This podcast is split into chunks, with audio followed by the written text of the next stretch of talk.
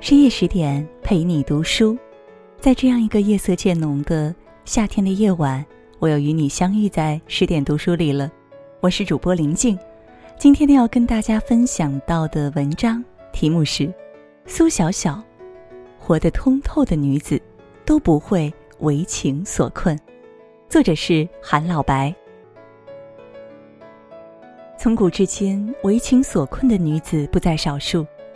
怒沉百宝箱的杜十娘，引入道观的鱼玄机，低到尘埃里的张爱玲，还有最终对爱情失望而死的阮玲玉。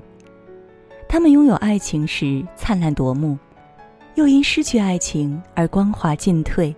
身为女人，仿佛为爱而生是不可避免的天性。但有一位佳人，虽一生漂泊，但却豁达通透；身为艺妓，却能名留青史。令无数墨客为其赋诗作词。他的一生国色天香且聪慧多才，通诗文，晓音律，自在通透，潇洒恣意。他便是钱塘名妓苏小小。苏小小生在南北朝时期，浙江杭州人。他的祖辈几代为晋朝的官宦，到了父亲这一代，虽然离开官场。却也开起了公司，当起了老板，仗着祖辈留下的人脉，生意也算红火。实际上，苏小小算是一个名副其实的富二代。在富足的家庭环境中，父母为他请了最好的师傅，学音律，读诗书。小小不但人长得漂亮，还非常聪明，最终诗词歌赋信手拈来，琴棋书画无一不精。小小的父母只有他这么一个女儿，除了教育培养之外，还常带着女儿外出游玩，开眼界，赏风光。也正是如此，小小自小便心思通透，柔弱的外表下藏着一颗豁达的心。十几岁的小小早已出落得亭亭玉立，如果不是家里横生变故，想必他的一生也是会平安喜乐的。只可惜造化弄人，父母还没有来得及给他定下门亲事，便双双离世了。一时间，富家千金突然无依无靠，偌大的家业没有人打理，要换作是别家的小姐，恐怕早已六神无主，没了主意。伤心归伤心，日子还是要过下去的。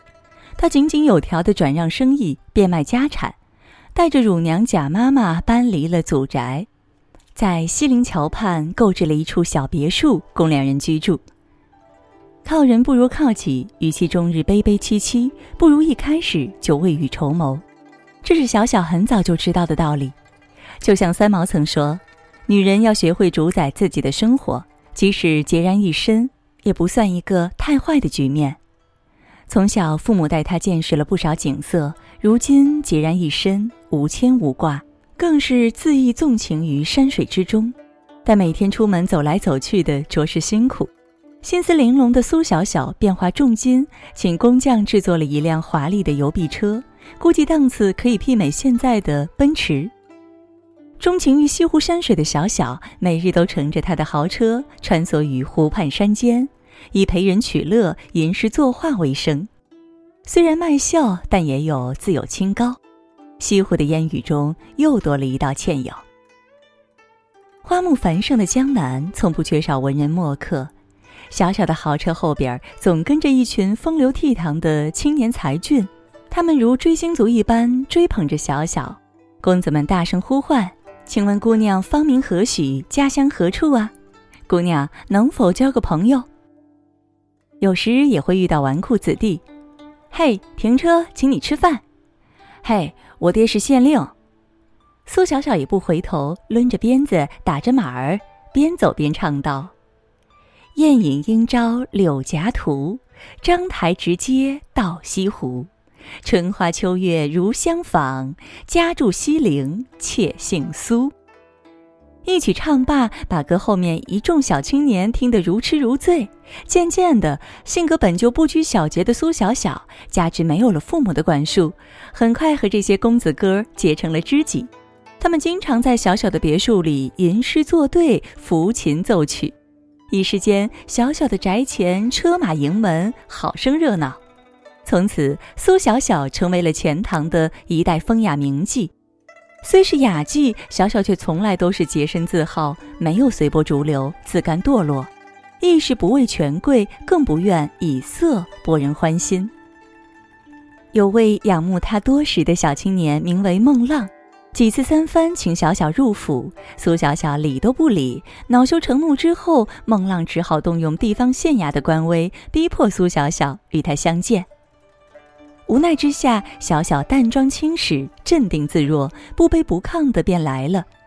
孟浪见到这个名噪一时的才女，便有心为难，随手一指庭外的梅花，便命其作诗。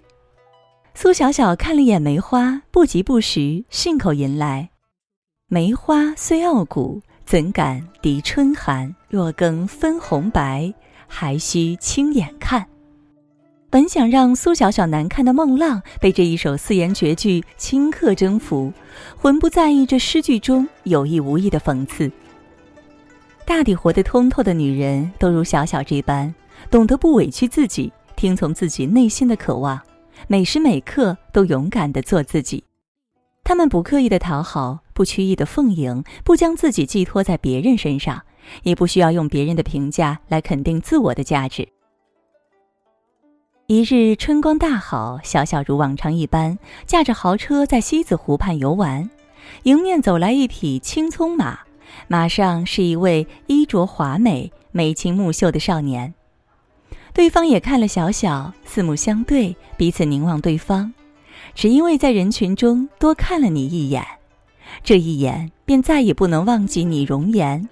两个人互留了联系方式，就此道别。阮公子对小小一见倾心，休养了几日，便衣冠楚楚来到小小家拜访。一个是风度翩翩的官家公子，一个是才貌俱佳的钱塘名妓。这二人相谈甚欢，相见恨晚。不久，坊间便流传出一首诗：“妾乘游碧车，郎跨青葱马。何处结同心？西陵松柏下。”青松为正，西湖为媒。小小两人相互盟誓，山无棱，天地合，乃敢与君绝。从此，西湖的美景中，苏小小的游碧车，阮玉的青葱马，为朝来暮往的西湖山水增添了一道别致的风景。这位阮玉不是别人，正是当朝宰相独子。本来家中兄弟有五人，奈何前面四位兄长都夭折，没有一个活过五岁。待到阮玉出生后，他的爹娘和家族中其他长辈自然都把阮玉小心的呵护起来，生怕他也有个三长两短的。小时候，阮玉深夜睡觉，要是能稍微咳嗽一下，全家人都吓得肝胆颤颤。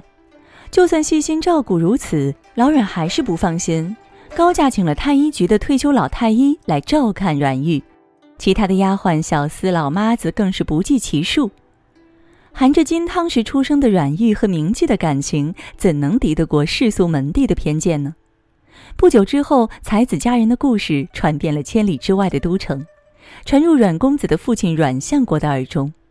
封建社会的人们最讲门第，何况是权倾朝野的宰相之家？相国不禁雷霆大怒：“小崽子，放你出门纵情山水，却跟娼妓在一起厮混，这张老脸日后怎见满朝同僚？”遂修书一封，谎称生病，叫公子速速赶回家中。阮公子知书达理，大孝尊亲。收到消息后，心急如焚，立刻告别了苏小小，起身向家奔去。谁知这一去，便再无相见之期。阮玉从钱塘回到金陵后，立即被父亲软禁看管，不许他外出半步，并很快张罗，命他娶了门当户对的妻子。灯笼一灭，恩宠难寻。此时毫不知情的苏小小，还每日站在钱塘江边，盼望未归的良人。一月、两月、三月，苏小小知道阮玉不会回来了。他没有哭闹，没有怨怼，更没有歇斯底里，只是大病了一场，然后又像孑然一身的逍遥客，纵情于山水之间。正如一书曾说：“已去之事不可留，已逝之情不可恋。能留能恋，就没有今天。”这一点，苏小小看得通透。聪明的女人不念过去，不畏将来。她也清楚的明白，生活是个多项选择，爱情并不是唯一的选项。所过的生活就是自己心态和认知的投射，心态通透敞亮，生活就明媚阳光。一场大病之后，苏小小痊愈，她没有像后来的鱼玄机一样赔上自己的性命，也没有像后来的杜十娘一样沉入江底。过了就过了，错了就错了，凡事都会过去。又是春光大好的一天，苏小小依旧驾着她的豪车游山玩水，突然看到一个饿得软手软脚的少年，上前一打听，才知道这个小伙子名叫鲍仁，大老远赶赴京城应试，却没有路费了。这鲍仁虽是一介寒儒，却谈吐不俗，胸怀坦荡。既不对自己的境况自怨自艾，又怀有无比的抱负，这一切都使苏小小十分触动。他慷慨解囊，赠予鲍公子足够的盘缠。公子感激涕零，再三拜谢后离去，赶赴考场。时光荏苒，转眼到了第二年的春天，苏小小又染重病。这一次她没有再受到上天的眷顾，很快就无药可医。临终之际，小小对乳娘贾妈妈说：“我生在西陵，死在西陵，葬在西陵，不负一生爱好山水。”为小小举办葬礼时，受小小资助过的鲍公子赶来。此时的鲍公子已经金榜题名，官拜镇江刺史。本欲赴任途中顺路来拜谢恩人，不想见到的却是美人的尸骨。报人悲痛不已，扶棺痛哭，遂在小小墓前立一石碑，上题“钱塘苏小小之墓”。虽为钱塘艺妓，却流芳百世，连乾隆皇都不远千里万里驻留于木材亭下，游走于西湖之畔，抬手于西泠桥上。纵观苏小小短暂的一生，通透豁达，一颗干净的心。面对复杂世事，不困世俗人言，自在于心。虽是生命短暂，却也活出一场精彩。古往今来，多少女子为情所伤，又有多少女子大步流星走出情伤，在人生各个领域活出别样神韵。毕竟，生活是个多项选择，不只有爱情的单一选项。活得通透的女子，都不会被。爱情困住。更多美文也请你继续关注十点读书，也欢迎你把我们推荐给你的朋友和家人，让我们一起在阅读里遇见更好的自己。晚安，好梦。温一壶风尘的酒。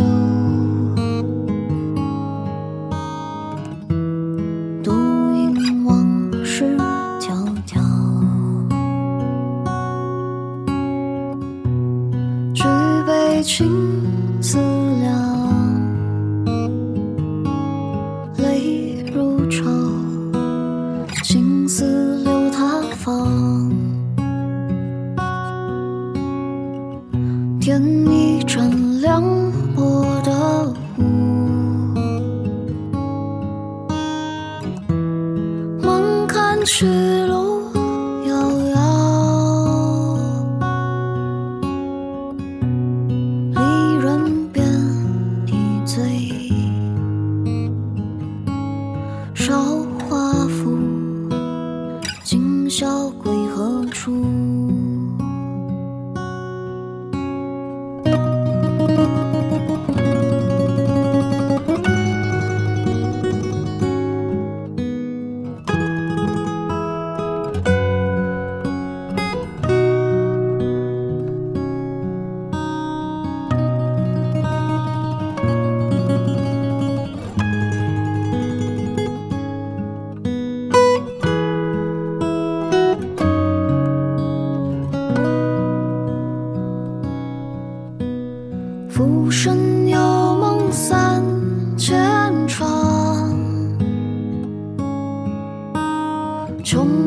土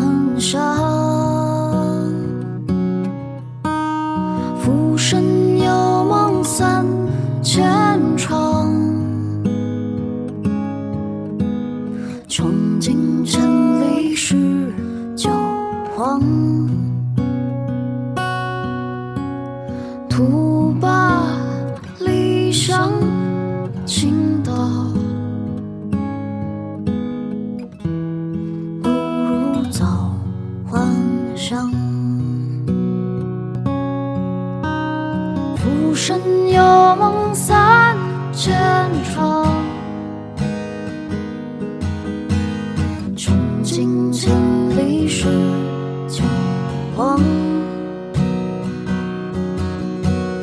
土把那悲伤倾倒，不如早还乡。